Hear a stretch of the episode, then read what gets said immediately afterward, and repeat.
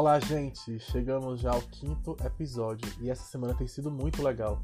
Tenho recebido muita gente no direct conversando sobre os assuntos do podcast, agradecendo, dando dicas. Estou feliz demais em ver que esse trabalho tem alcançado gente de todo o Brasil.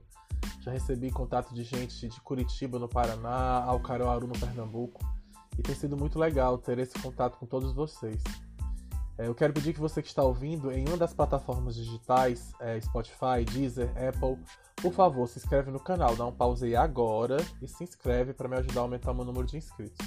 E não se esqueça, se você está ouvindo no Apple Podcast, de me dar minhas 5 estrelinhas. Como eu falei, eu acho que eu já mereço.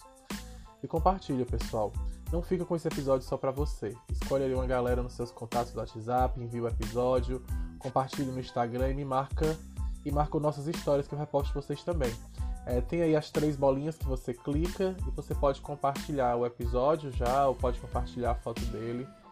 É, vamos aí divulgar esse trabalho. E se você quiser deixar um comentário, quiser falar comigo, entra no direct do Instagram, escreve no post o que você está achando. Vai ser muito legal ter esse retorno de vocês. Então vamos lá. É, nesse quinto episódio eu trouxe uma pessoa super especial que eu tinha vontade de trazer aqui desde que eu conheci. Então, sem mais demoras, é, aguarda aí um pouquinho, que eu já estou com vocês e vamos falar hoje sobre relacionamentos. Um grande abraço.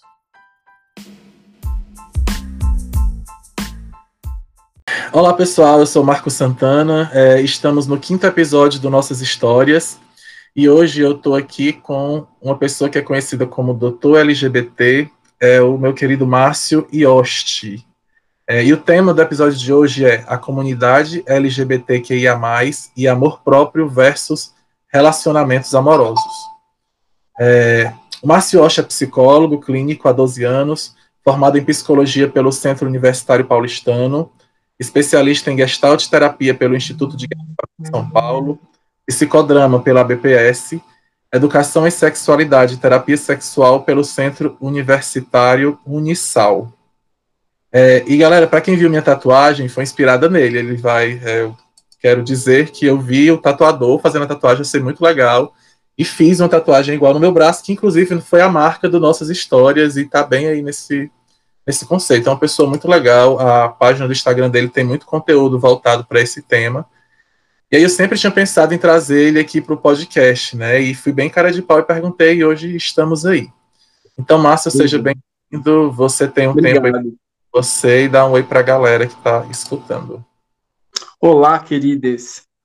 Bom, estou aqui para tentar ajudar vocês de alguma maneira, né, de a gente conversar um pouco e tal, bater um papo sobre amor próprio, sobre relações amorosas na nossa comunidade, trabalhar também algumas ideias, questões, provocações, eu adoro provocar, enfim, vamos lá, né? Vamos sim, Márcio. É, inclusive, eu já quero agradecer por isso. Pela, pelo, eu sei que vai ser muito bom esse episódio. E assim, começando, é, a primeira pergunta que eu sempre faço para a galera que eu convido é: como você vê a comunidade LGBTQIA na igreja e se você teve alguma experiência ou na igreja católica, ou na evangélica, e como foi isso para você?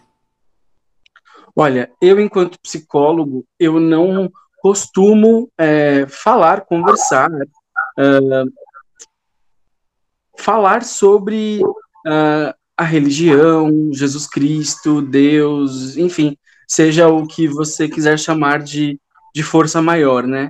Mas é, sempre a gente trabalha no consultório olhando um pouco para o viés, ou seja, para o que o paciente traz, né? Eu, Márcio, tive uma vivência muito difícil, muito cruel na Igreja Católica, é, porque eu não vou dizer cruel, porque na verdade eu mesmo fui cruel comigo, né?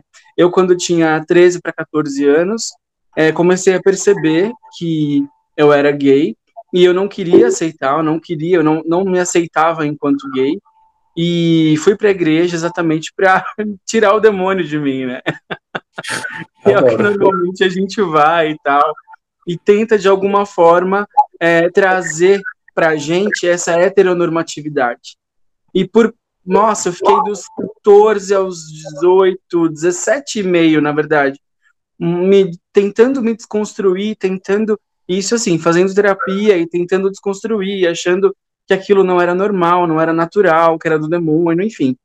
Eu, eu fui muito cruel comigo, e é claro, né, por falta de informação, por falta de conduta também, assim, é, dos meus pais e tal, é claro, né, assim, é, lá atrás, gente, era muito mais difícil é, se olhar, se perceber enquanto gay, né, hoje em dia é um pouco mais fácil, mas, enfim, é, foi um baita processo, não foi fácil, né, e ao mesmo tempo é, sair da, da igreja católica e tal, porque aquilo não estava construindo, né, e aí eu comecei a me aceitar a partir da psicoterapia, né? Então foi um baita de um processo, mas não foi fácil não. Não foi. Eu escuto muitas histórias difíceis com relação à autoaceitação e religião. Então são processos drásticos assim, cruéis. É interessante uma coisa na sua fala de você dizer que foi você mesmo que foi cruel, né? Porque acontece, né? Às vezes a gente é, coloca muito o problema talvez na igreja. E assim, eu tive um local muito bom na igreja. A igreja me acolheu de uma certa forma, mas assim, de uma forma cultural, muitos não estavam preparados para tratar comigo e eu também estava ali tentando. Eu passei. Você passou aí pelas 5, 6 anos, eu passei 23 anos na igreja querendo, pedindo a Deus todo dia para deixar de ser gay. E eu podia ter me aceitado um pouquinho antes, assim, né? Talvez tenha sido. Era, era o que eu e muita gente também pede, né? É, pedia, aliás. A grande questão é que, assim, quando eu falo eu, eu fiz, é, eu fui cruel comigo, é porque em nenhum momento eu percebi as pessoas preconceituosas, mas eu era preconceituoso comigo. Eu não me aceitava. E essa é a maior crueldade que a gente pode fazer com a gente mesmo. Verdade, isso é verdade. É, e Márcio, como foi que surgiu essa história do doutor LGBT, essa marca, assim, que eu acho legal porque você é bem conhecido por ela e você tem conseguido consolidar isso. Da onde veio? É, logo no início da minha carreira, eu trabalhei com diversos, diversas possibilidades, crianças, adultos, jovens, idosos, enfim. Eu queria mais era aprender. Só que aos poucos eu fui percebendo que as questões da nossa comunidade, elas eram mais vivenciais para mim, assim. Eu ficava mais empolgado, por exemplo, ao receber um paciente gay ou uma paciente lésbica ou um trans, nossa, primeira vez que eu recebi assim um paciente trans, eu quase gozei assim de tanta felicidade. Porque era muito legal, assim, eu adoro atender esse tipo de público e tal, que é a nossa comunidade, né? Esse tipo é ótimo. Que é a nossa comunidade e tal, eu amo de fato atender por quê? Porque de fato me vejo, né? Assim, é, como é que surgiu o doutor LGBT? Eu percebi essa vontade e necessidade de atender a nossa comunidade e pensei, nossa, mas poxa, que tipo de que tipo de especialidade eu vou fazer, que tipo de, de estudo eu vou fazer. Então eu fui lá e me especializei em duas é, pós-graduações ligadas então à, à psicologia, né? Então são teorias que eu me identifiquei que são humanistas, que é o psicodrama e também é a gestalterapia, que ambas são humanistas. Mas aí eu pensei, bom, eu vou, vou procurar a sexualidade, porque sexualidade é uma coisa que envolve muito o gay, o trans, a lésbica, e ele vai. Desculpa, minha cachorra.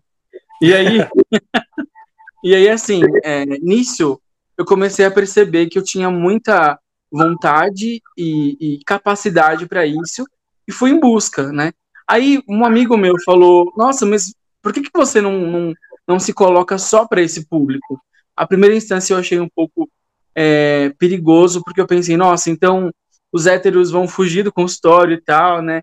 Aí ele falou, mas peraí, não é a sua proposta? Não é o que você quer? Você não quer atender o público LGBT? Eu falei, é. Ele falou, então é isso, cara. E, ele é marqueteiro também, né? E aí quando eu, quando eu coloquei lá, coloquei doutor LGBT, eu falei, meu... E de fato, assim, a melhor coisa que eu fiz foi nichar, colocar um nicho no meu trabalho, porque isso me dá uma satisfação muito, muito, muito maior. Não que eu não tivesse satisfação antes, mas que agora eu estou muito mais feliz atendendo assim a nossa comunidade, o nosso público, e para mim isso faz todo sentido. Uhum. Aí eu acredito que os héteros não tenham fugido, né? Provavelmente você tenha. Não, não fugiram. que pobre. É, porque assim, esse seu amigo foi muito sábio, eu acho que você também em, em nichar, né? Eu também sou formado em marketing, e assim, é um perigo realmente você fixar num nicho, mas se você é bom naquele nicho, você conhece aquele público, mas só que tem a gay no mundo para é. ser que precisa. É verdade, verdade. Estão é, gostando disso.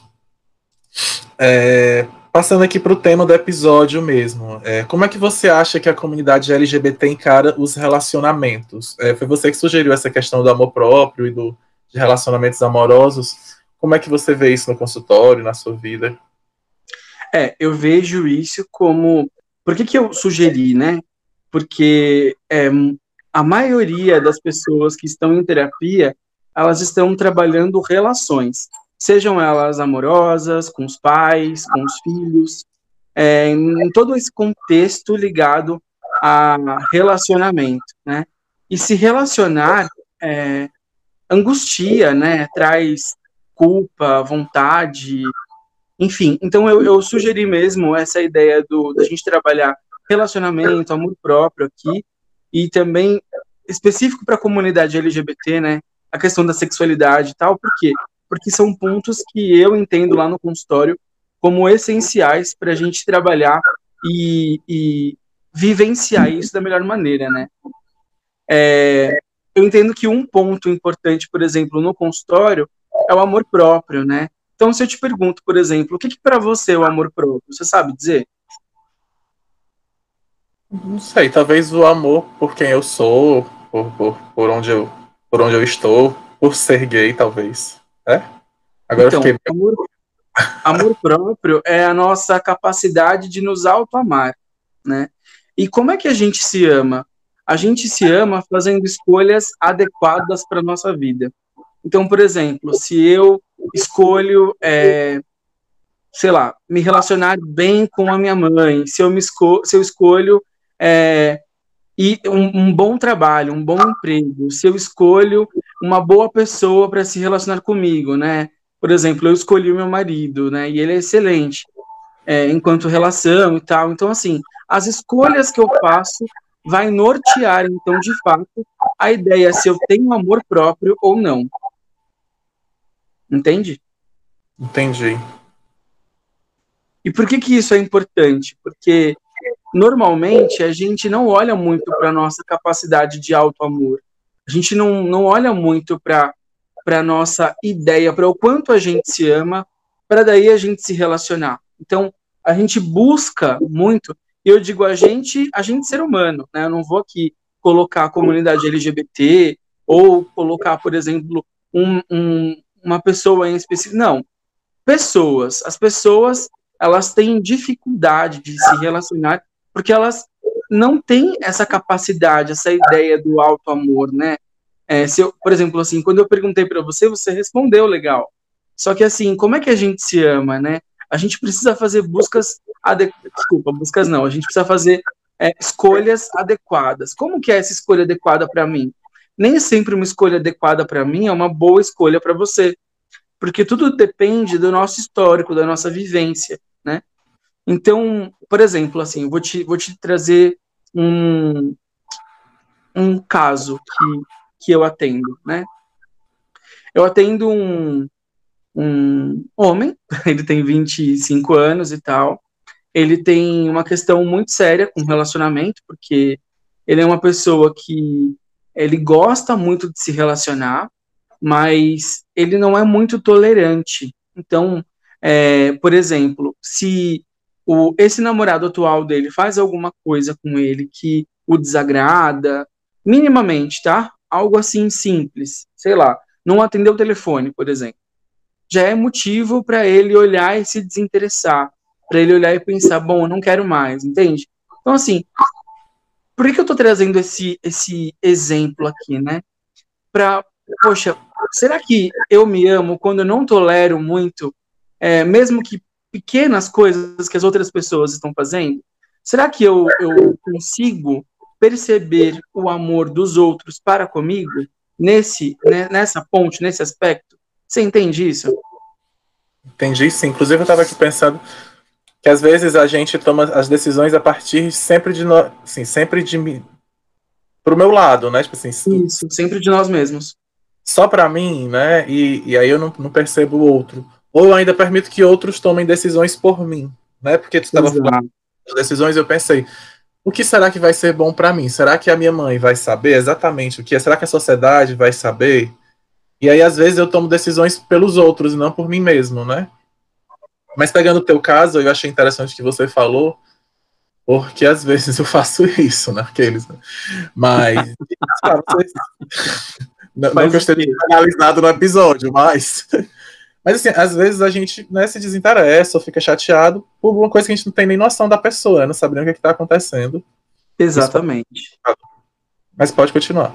Essa intolerância ela vai nos dizer muito sobre nós, inclusive, né?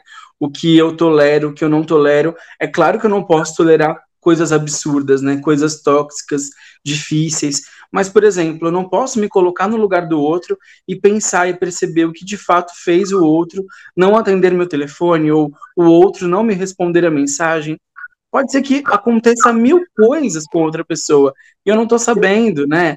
Assim como, por exemplo, é, como é que eu vou experienciar o amor próprio se eu estou escolhendo, né, o meu namorado, a minha namorada, de uma maneira estranha, assim. Quando eu falo uma maneira estranha, né, é assim, é, olhando mais para o que a pessoa de fato é, faz e não necessariamente me oferece. Então, assim, eu entendo que relação é troca.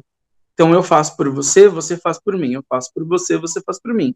Quando eu só faço para outra pessoa, eu estou o quê? Eu estou relacionando sozinho, eu estou me relacionando sozinho. Não estou relacionando com outro, porque relação é troca. E aí, quando eu percebo isso na relação, na verdade, quando as pessoas percebem isso na relação, é tarde demais, assim, né? Elas começam a olhar para aquela pessoa como, poxa, não faz isso, não faz aquilo, não faz. Mas peraí, será que essa pessoa já fez para você alguma coisa? Não sei.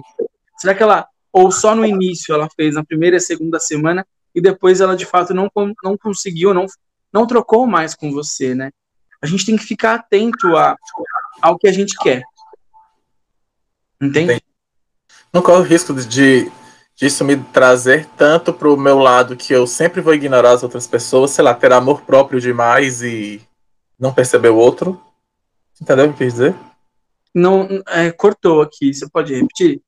Será que isso não corre o risco do, de eu é, puxar tanto para o meu lado e não permitir o outro, sei lá, ter amor próprio demais e não aceitar o outro? Então, mas aí eu, eu digo para você que talvez não seja amor próprio demais, seja egoísmo, né? Uhum. É, ou então, por exemplo, não seja amor demais, amor próprio demais, mas seja a ideia de você não conseguir olhar para o olhar do outro, para o que o outro está passando, precisando, enfim. É que assim, é, a gente não. Pode falar. Não, porque a gente tem muito. É, assim, o meio LGBT, às vezes, ele é muito é, ligado no visual, às vezes em contatos pequenos, e aí isso pode fazer com que a gente não se conecte com a pessoa direto, né? Então eu não vou nem ter esse, esse primeiro acesso que você está falando, né? Às vezes eu não vou nem até, sei lá, terceira, quarta semana. E aí eu já meio que cortei a pessoa no começo. Entendeu o que eu quis dizer? Eu entendo, mas aí a gente tem que olhar um pouquinho em qual é o interesse meu com relação a essa pessoa e qual é o interesse dessa pessoa comigo. Porque às vezes pode ser só um interesse casual, sexual, que não necessariamente isso vai vingar a algo, vai de fato trazer uma relação para vocês. Pode ser que o outro queira só sexo, ou você queira só sexo, e tudo bem, se vocês estiverem é, equilibrados nisso, né? Assim, serem sinceros, serem adequadamente honestos um com o outro e dizer, olha, no momento eu quero sexo, e você acha que é sexo? Beleza, então vamos. Agora, do contrário, tem que ter aí uma, uma responsabilidade emocional, né? Tanto com você quanto com o outro, porque é, é aquela coisa assim, ó, amor próprio, vamos pensar. Acontece muito também. É, a pessoa, é, eu sei que você quero só sexo, mas eu quero namorar. E eu fico ali, e fico ali. Eu fico colocando aquilo que você quer, mas esperando o que eu quero. Peraí. Você já foi sincero, já foi honesto em dizer que é só sexo. Como é que eu vou deixar então de me amar, de me perceber, de perceber o que eu quero, quais são as minhas escolhas, ou seja, eu quero namorar. Se eu quero namorar, eu tenho que ir em busca disso. Eu não posso ficar com uma pessoa que quer só sexo, entende? Ah, não, Márcio, mas e se ele mudar? E se. Ah, tudo pode acontecer. Gente, pode acontecer. A pessoa pode mudar, sim. Mas isso é um pré-aceito. Entende? É uma pessoa pré-aceito. Então, é meio assim, fica bem desgastado com você mesmo. Você já não consegue fazer, de fato, escolhas, né? Quando você pensa dessa forma, entende? Entendi, sim. Muito bom.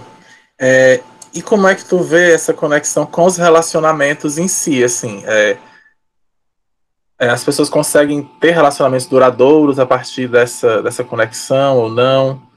É, como é que tu vê isso dentro da comunidade?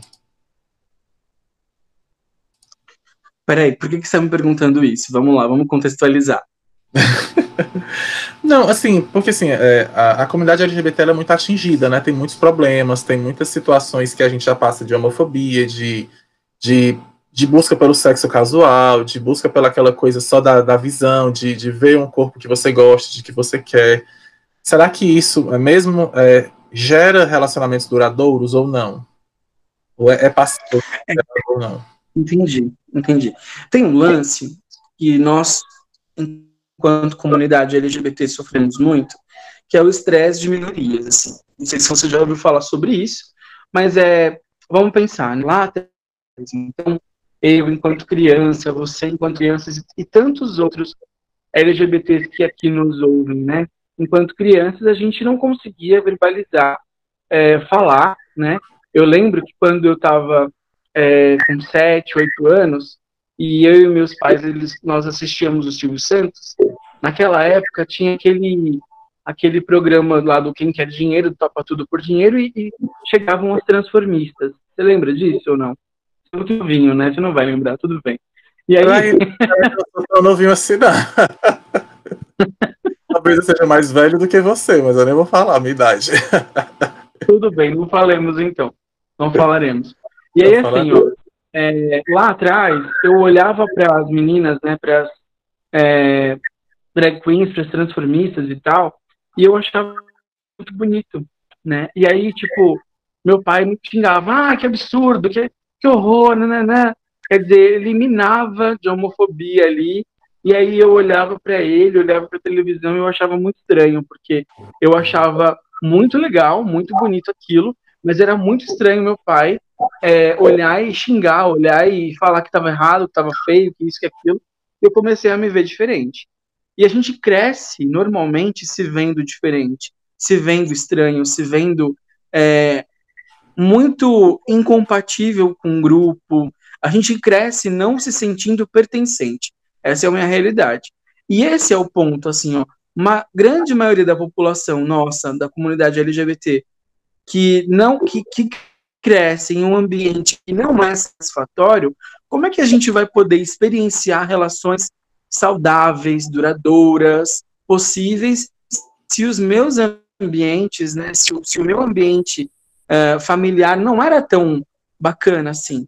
É legal a gente pensar sobre isso, porque quando a gente pensa, ah, não, nunca deu certo, nossa, nunca vai dar certo, eu não consigo me relacionar com ninguém, tudo, a gente culpa muito os outros também, né?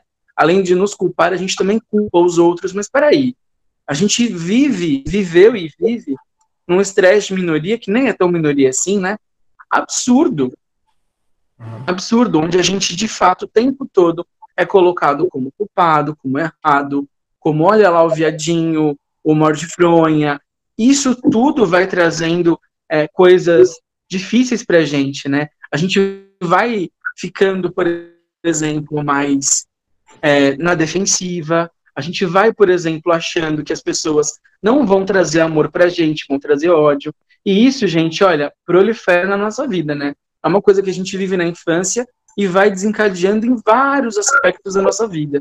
Então, é muito importante olhar para. Por que será que eu trouxe esse assunto, né? Por que será que eu, eu sugeri esse assunto para você? Porque eu percebo que muitas, muitos de nós, da comunidade LGBT, olham para as relações como algo mais frágil, como algo mais superficial. E a grande realidade é que não é assim. O que nós buscamos na vida é amor. O tempo todo eu vejo pessoas sentam lá no meu consultório, eu atendo aqui no celular, o que mais as pessoas querem é amor. As pessoas estão cansadas de não viverem o amor. A grande questão é, quando a gente vive lá na infância, né, essa falta de amor, fica muito mais difícil na, na vida adulta a gente entender o que, que é amor. Por isso que eu falei, o que, que é amor próprio, né? Porque a partir do momento que a gente consegue fazer escolhas adequadas para nossa vida, a gente vai conseguir sim amar e ser amado. Né? Esse é o ponto. É, acontece que às vezes essas escolhas são feitas por outras pessoas, né? Em um determinado momento da nossa vida, eu acredito. E aí quando a gente passa a tomar essas decisões, né, a gente já vem de um background bem ruim, né? E é, eu acho que é bem isso que você estava falando. É, pelo menos no, no, meu caso, assim, eu não tive muita durante muito tempo da minha vida pessoas que tomassem decisões por mim, né? Eu perdi meus pais muito cedo e eu já desde muito cedo moro sozinho. Mas aí eu permiti que a sociedade tomasse essas decisões. Né? É, eu, eu, fui indo muito Sim. que eu achava correto, pelo que a sociedade achava correto. E aí eu fui me minando como eu era, porque eu queria ser, é, ser bem visto pelos outros, né? É, mais uma coisa que eu queria é, falar contigo era sobre os aplicativos. É, sobre os aplicativos diversos, Tinder, Grindr, Scruff, Hornet.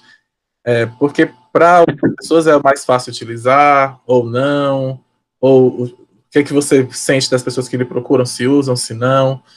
E eu estou dizendo isso porque, por exemplo, no meu caso, que quando eu é, não era assumido, para mim era mais fácil utilizar os aplicativos. Eu nunca fui para balada, eu nunca fui para ambientes que tivessem gays que eu pudesse paquerar, lixo, conhecer alguém. Então, muitas vezes eu fui pelo aplicativo e era bem ruim, assim, porque é como você falou, tinha gente que queria só sexo e às vezes eu não queria, ou às vezes eu só queria sexo e também a pessoa não queria, e tem muito desse desencontro.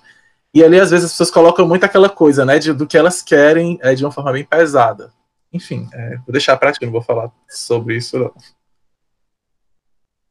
Mas, mas você entende como uma crítica, assim, quando a pessoa coloca exemplo, vai, só quer o sexo, ponto, isso para você, você vê como algo ruim, é isso? Não, não vejo como algo ruim. E nem vejo, assim, né, no meu caso, é, especificamente não, eu não vejo como algo ruim. Eu acho que as pessoas colocam o que elas querem e pronto, né? Tipo assim, a gente tá ali num ambiente que tá todo mundo, eu acho, acredito que é adulto e que tem as suas escolhas. Mas é como é que você vê isso no, no meio, assim? Você acha que é prejudicial, que não é, se, se é complicado ou não? Eu já vi muita gente é, julgando como prejudicial. No meu caso foi até um certo ponto, mas eu sempre pensava que eu podia estar ou não, né? Eu podia sair também daquilo.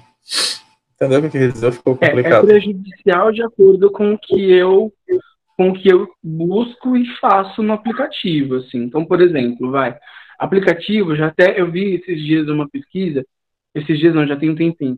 Eu vi uma pesquisa é que aplicativos de relacionamento, e indiferente se são gays ou héteros, eles causam vícios, dependências. Então, assim, não sei se você ou se pessoas aqui que vão ouvir o nosso podcast, se eles já perceberam pessoas assim, né? Que abrem um aplicativo uma, daqui a pouco abrem de novo duas, três, quatro. E eles passam de, sei lá, 10 em 10 minutos abrindo o aplicativo, 20 em 20 minutos abrindo o aplicativo para ver se tem gente nova. Às vezes não quer absolutamente nada, não quer transar, não quer conversar, mas quer só ficar olhando ali as fotos e ponto. Quer dizer, existe já uma questão de vício. Assim como também eu, eu entendo que é prejudicial quando a gente não consegue colocar exatamente aquilo que a gente quer, né? Então, assim, você pode ir lá, exemplo, ah, eu quero só sexo, quero um relacionamento. Por que, que as pessoas têm dificuldade colocar lá que querem um relacionamento. Qual é a questão, né? Eu até pergunto isso para os meus pacientes, assim, mas peraí, o que, que você quer? Qual, quais são as suas vontades, né? No aplicativo, ah, eu quero transar, e aí, quem sabe, namorar. Tá, então você tem que colocar essa informação no aplicativo, porque senão ninguém vai saber, né? Assim como a gente precisa buscar pessoas que queiram de fato o que a gente quer. Porque a gente precisa entender uma coisa, nós precisamos nos responsabilizar pelo que queremos, pelo que somos e podemos. Não adianta, assim, é, tem, tem muita gente, ai, nossa, é tão prejudicial o aplicativo, né? Porque, ah, já ouvi assim, do tipo, poxa, lá só tem gente que quer sexo, Márcio. Ué, mas também tem outras pessoas que não querem só sexo. Só que vai muito de encontro àquilo que a gente realmente escolhe e deseja pra gente, né? Entendi, entendi. Que, foi, que cara é essa? Não, as pessoas não vão ver a nossa cara, né? Mas eu tô aqui pensando na situação, né? Porque é como você falou, a gente realmente é, às vezes tem dificuldade de colocar o que quer, ou de como quer, ou, ou fica lá é, só olhando é, as pessoas. E durante muito tempo, eu realmente, é, sei lá, um amigo meu até fez uma, uma análise, ele é da, da antropologia, ele estava estudando os aplicativos. Eu não sei o que é que deu o estudo dele, porque ele ainda não terminou. Mas ele estava justamente pesquisando essa coisa da, da ansiedade de estar no aplicativo, né? De você estar tá ali buscando o tempo todo, de estar tá, é, analisando aquilo e daquilo se tornar um vício para você, o que realmente é prejudicial. Então, quando a gente conversou antes, né, eu até te disse que achava que as relações eram é, é meio é, superficiais, e assim, ah, a gente precisa desconstruir isso um pouco na sua cabeça. Porque na minha cabeça, antes, é, eu achava que eu não conseguiria, talvez, ter um relacionamento mais duradouro, porque o meio LGBT trazia essa coisa da superficialidade, da promiscuidade, mas é porque eu não tinha vivido ainda, entendeu? eu não tinha essa experiência, né, que é, hoje eu tenho buscado e eu acho que é, é, o que muita gente busca, como você falou, que é o amor, que é buscar a pessoa amada mesmo naqueles lugares, né? E assim, é, você vê muita gente que, que casa, que passa muito tempo junto, é, que é, eu, eu, vi um tempo, um, várias vezes você falando dessas coisas de regras relacionadas a, ao casamento dentro do meu LGBT, que é diferente um pouco da, da comunidade hétero. Eu queria que tu falasse um pouco sobre isso, sobre casamentos e relacionamentos mais duradouros. Sim. Primeiro eu vou falar um pouquinho do que você trouxe com relação à promiscuidade.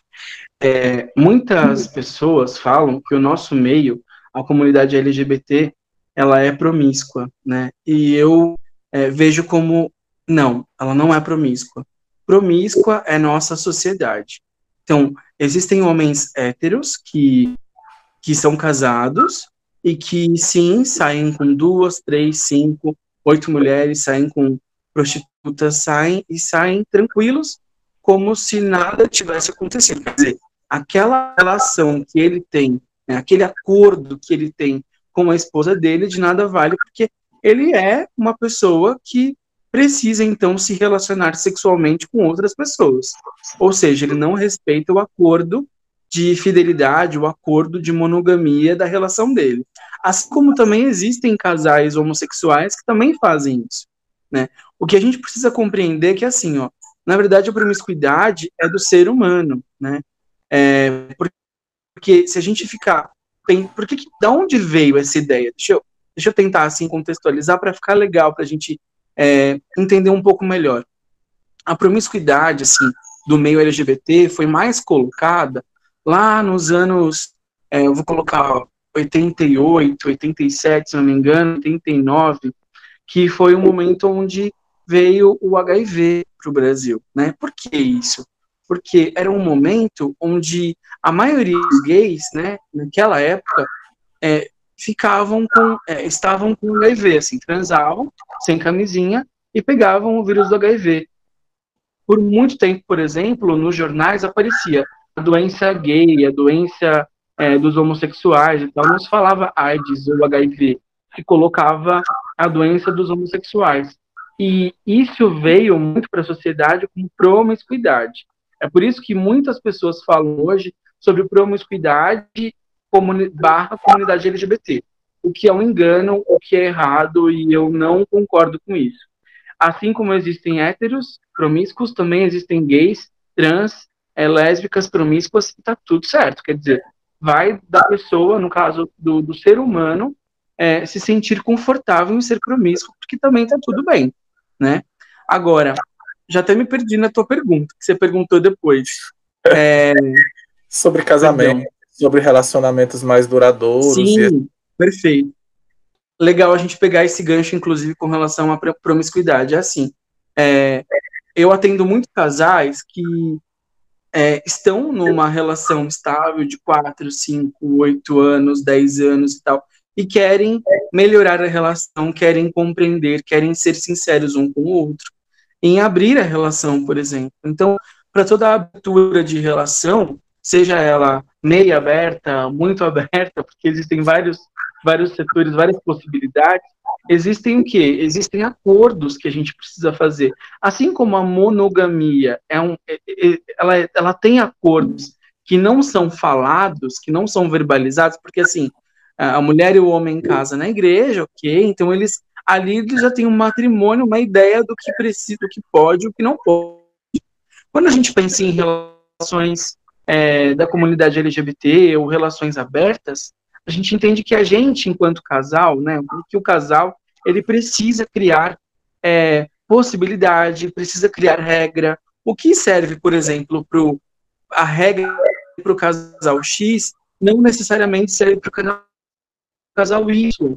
E aí vai. Então, cada casal tem um tipo de ideia de olhar, e para cada tipo de olhar tem-se, então, é, regras, possibilidades, ideias novas e tal, porque tudo é uma construção e desconstrução, e depois construir de novo para desconstruir, e aí vai.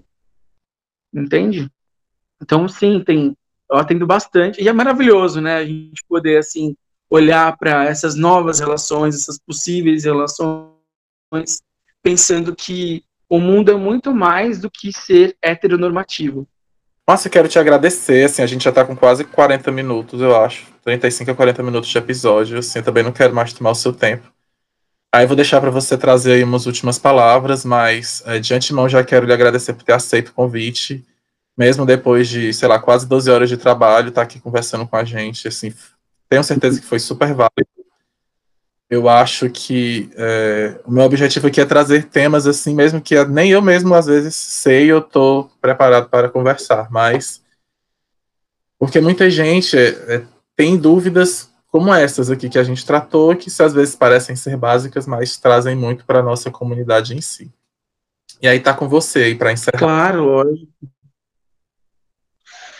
É, eu queria tocar num assunto também importante que talvez possa ser uma próxima pauta, próxima possibilidade para a gente conversar, eu percebo que na, na, nossa comunidade LGBT, nós, LGBTQIA+, nós temos muitos, é, muitas pessoas inseguras, muitas pessoas que não, não que, que têm dificuldade de tentar as coisas, de, de fazer coisas, de, de melhorar, enfim, tem, tem dificuldade de correr atrás do, das próprias vontades, né? Então, talvez seria interessante a gente tentar trazer um episódio, alguma possibilidade de para como é que a gente trabalha em segurança, né, do, da comunidade LGBT, que tipo de insegurança existe, é, enfim, é só uma, uma ideia. E pensar que amor próprio é uma coisa que a gente precisa construir a todo momento, a todo instante, né, para a nossa vida ficar ainda melhor. Então, é, foi um prazer, adorei falar com você aqui. É, a ideia mesmo é desconstruir vários parâmetros e tal. Eu espero que você é, não tenha entendido mal. E, enfim, é isso. O meu arroba no Instagram é arroba doutorlgbt. Eu espero vocês lá. Para mim vai ser um, uma alegria, assim, partilhar de, de tantas possibilidades aí que, que eu tenho vivido com vocês. Valeu, Márcio. É, pessoal, eu vou deixar o arroba dele é, aqui na descrição do vídeo. É, o arroba aqui do podcast é nhistóriascast. O e-mail é nhistoriascast.gmail.com. E aí, se você quiser mandar alguma dúvida para ele, quiser conversar, você pode. É, ele é bem acessível, assim, talvez, né, mesmo com o tempo corrido. Mas você pode mandar para mim também, mandar aqui pelo e-mail que eu entro em contato com ele. E esse é uma pessoa que atende, inclusive, é, de forma virtual, né? A gente tem aí vivido muito para essas questões virtuais, então podem procurá-lo também para, inclusive, fazer terapia com ele. E eu quero agradecer se você gostou desse episódio, se você acha que alguém é, vai ser, é, vai aprender com ele, vai poder crescer de alguma forma, compartilha, compartilha no seu Instagram, marca a gente que eu vou compartilhar aqui também. Um abraço, pessoal. Muito obrigado. Um abraço a todos.